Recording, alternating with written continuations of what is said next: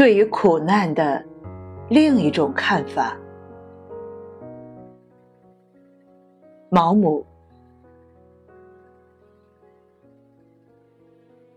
我目睹过无数人受苦受难，自己也没少受苦难。当我还在学医的时候，我在圣托马斯医院的病房里见过病痛对各类病人的影响。战中，我也有过相同的经历，而且我还见过心灵上的折磨对人的影响。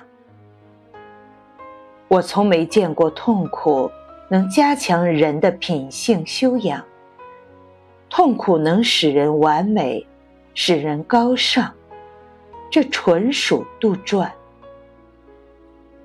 痛苦对人的第一个影响，是使他变得狭隘，他们变得以自己为中心，他们的身体，他们的周围环境，在他们眼中，都变得无比重要，在外人眼里这不可理解。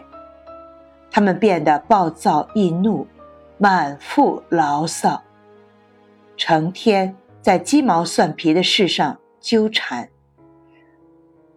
我遭受过贫困的折磨，也曾情场失意，希望破灭，理想幻灭，怀才不遇，缺乏自由。这些折磨都让我痛苦不已，而我知道他们让我变得。善妒、无情、暴躁、自私、不公。反之，富足、成功和快乐，则让我趋善向良，变得更好。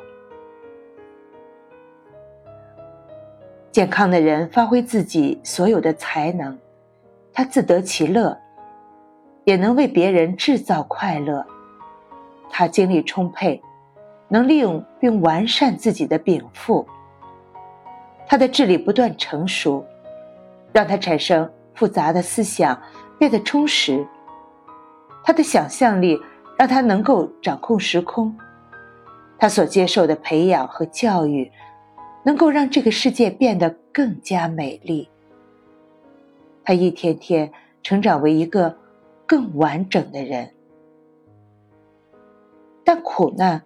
会压抑活力，它往往败坏道德，而不是提高修养。它不能育人，而是毁人。苦难有时的确能叫人学会忍耐，而忍耐的确陶冶情操。但忍耐不是一种美德，它只是一种达到目的的手段。仅此而已。忍耐对那些想做大事的人来说是必要的，但在琐事中忍耐，也就同他琐事一样，不是那么值得尊敬。如滑铁卢大桥，它本身没什么了不起，不过是连通泰晤士河两岸的一条。通道而已，是桥两岸伸展开的伦敦城，才让它变得重要。